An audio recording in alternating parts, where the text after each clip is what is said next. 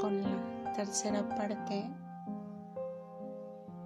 Espero que no me juzguen.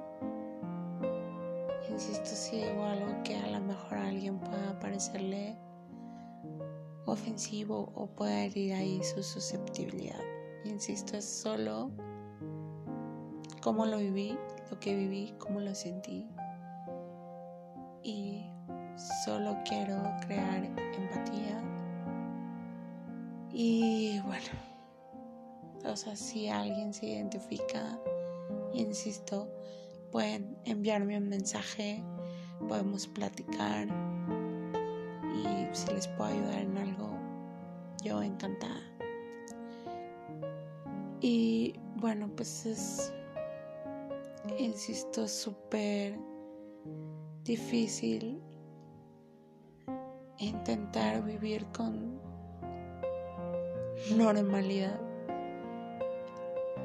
volver a intentar sonreír. De verdad que yo pensaba que jamás, jamás en la vida me iba a volver a reír. O a experimentar las emociones, los sentimientos como alguien normal.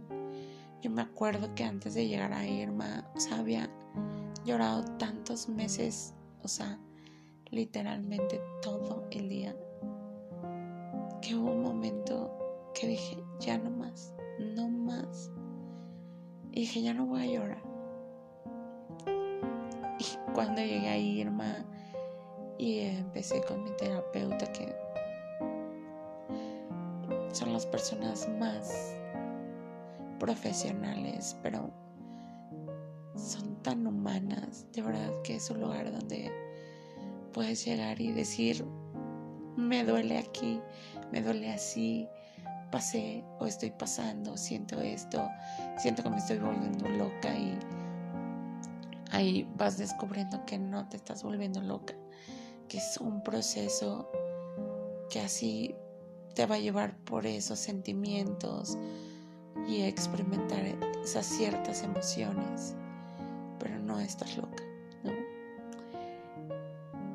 Me acuerdo que mi terapeuta, yo le decía, ahí mis, bueno, me iba preguntando, porque la primera sesión generalmente te hacen preguntas y así, ¿no? Y pues eh, si después de tanto tiempo para mí ha sido difícil ahorita, muy difícil contarles, o sea, imagínense la primera vez como que tuve que hablar de esto, o sea, fue muy difícil. Y ella me decía, pero llora, puedes llorar, o sea, no pasa nada de esto espacio. Y yo no podía llorar, o sea, me tomó como dos, tres sesiones llorar y fui como hasta aprender otra vez a llorar, ¿no? Es muy difícil. Yo antes de esto pintaba y obviamente dejé de pintar aunque suene algo trillado o una frase hecha, era real. Yo veía todo negro, o sea, todo gris, todo negro. Para mí como la vida color se había acabado, ¿no? El tema como de sonreír, de ser feliz, de tener expectativas del futuro, era algo que ya no existía para mí dentro de las dinámicas que empecé a tener en, Irma, pues de repente era escribe estos sentimientos, o haz como que una carta expresando ciertas cosas, ¿no? Y de verdad que a mí no me salía eso, o sea, sí lo intentaba, pero no, no era como lo mío. Y de repente agarrar los pinceles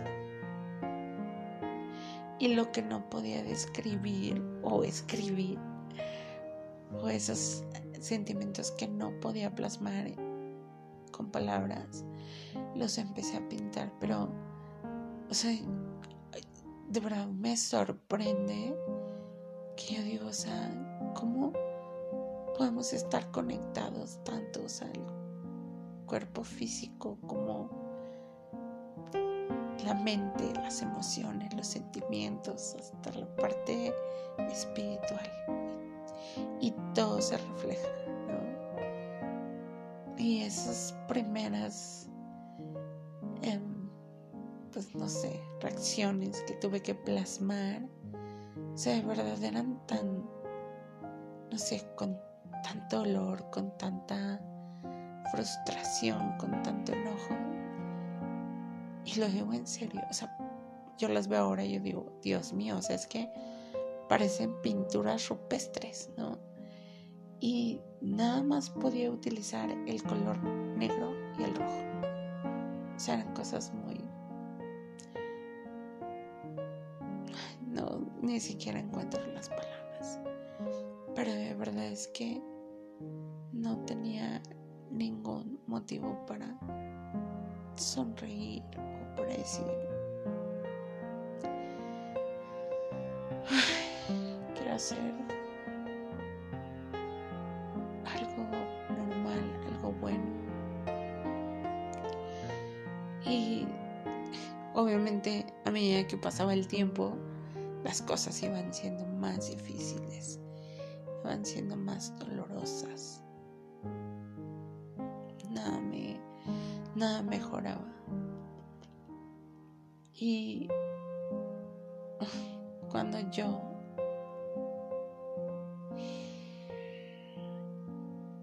veía a alguien embarazada con un bebé pequeño, o sea, recién nacido, bebé de brazos.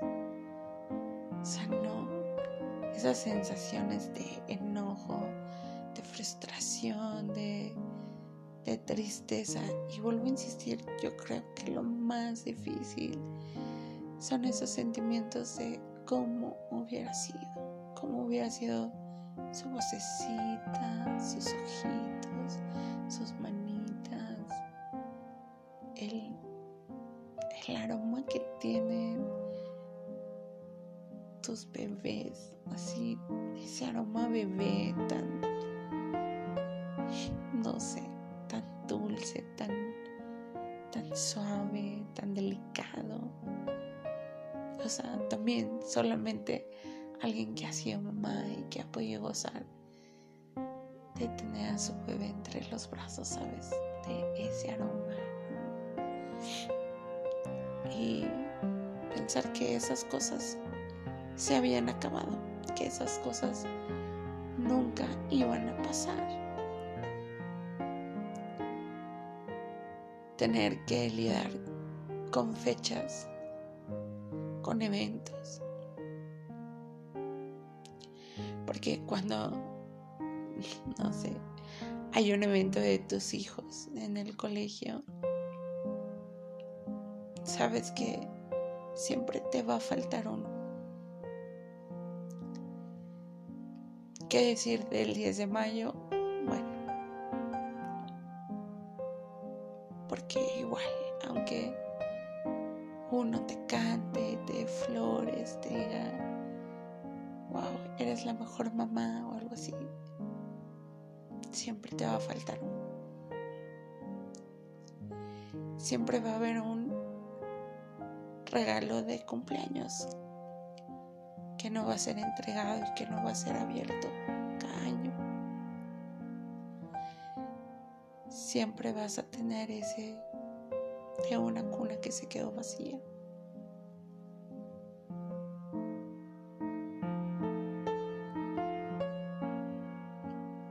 Siempre va a haber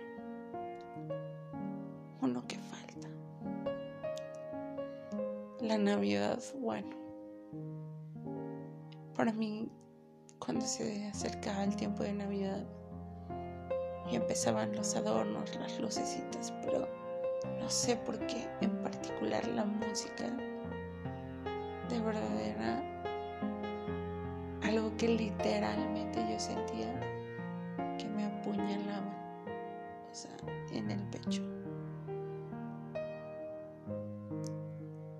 Era como ni siquiera poder respirar.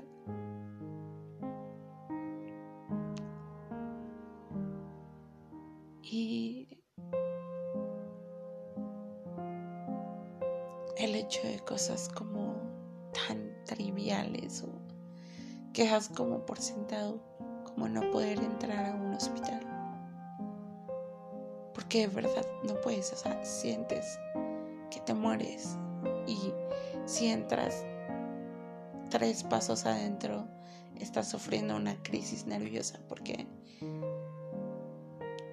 de manera incontrolable, involuntaria, todos esos pensamientos se agolpan de una sola vez en tu mente, en tu pecho.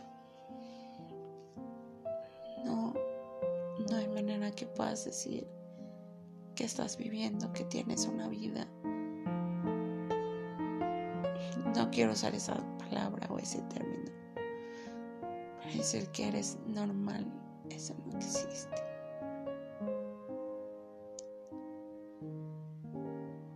Es una pesadilla. Y de repente empiezas a escuchar tantas veces el que es de una manera estúpida. Yo puedo creer que de algunas personas que no lo dicen como con mala intención y otras personas que bueno, ¿no? Deja ya supéralo. O sea, Dios mío. Y para evitar cosas así, desafortunadamente también parte de las cosas que empiezas a experimentar es que te lo empiezas a guardar y es ese dolor, esa tristeza, esa frustración, ese enojo que estás viviendo solo, tú, tú sola y estás sufriendo, estás llorando en silencio porque sabes que nadie más puede entender lo que estás viviendo, lo que estás sufriendo. Incluso a mí me tocó con un pésimo, un pésimo terapeuta. Era un psicólogo. De verdad, terminé odiándolo. Y así dijo, ay, no, no, es que aquí no vienes a, ay, los sentimientos y las, las hadas y no sé qué. Y esas pendejadas.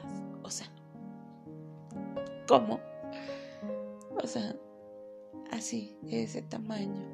Por eso para mí es tanto hacer hincapié en ser empático en el dolor de los demás. Porque tú no tienes idea cuánto esta tragedia o lo que sea, cualquier tipo de duelo que esté viviendo una persona puede estar acabando con su vida les vuelvo a recordar, es irma.org y así los encuentran. Irma en Facebook, Irma en Instagram. Si tu embarazo no continuó, si fue una pérdida gestacional bajo cualquier circunstancia, puedes acercarte. Saludos.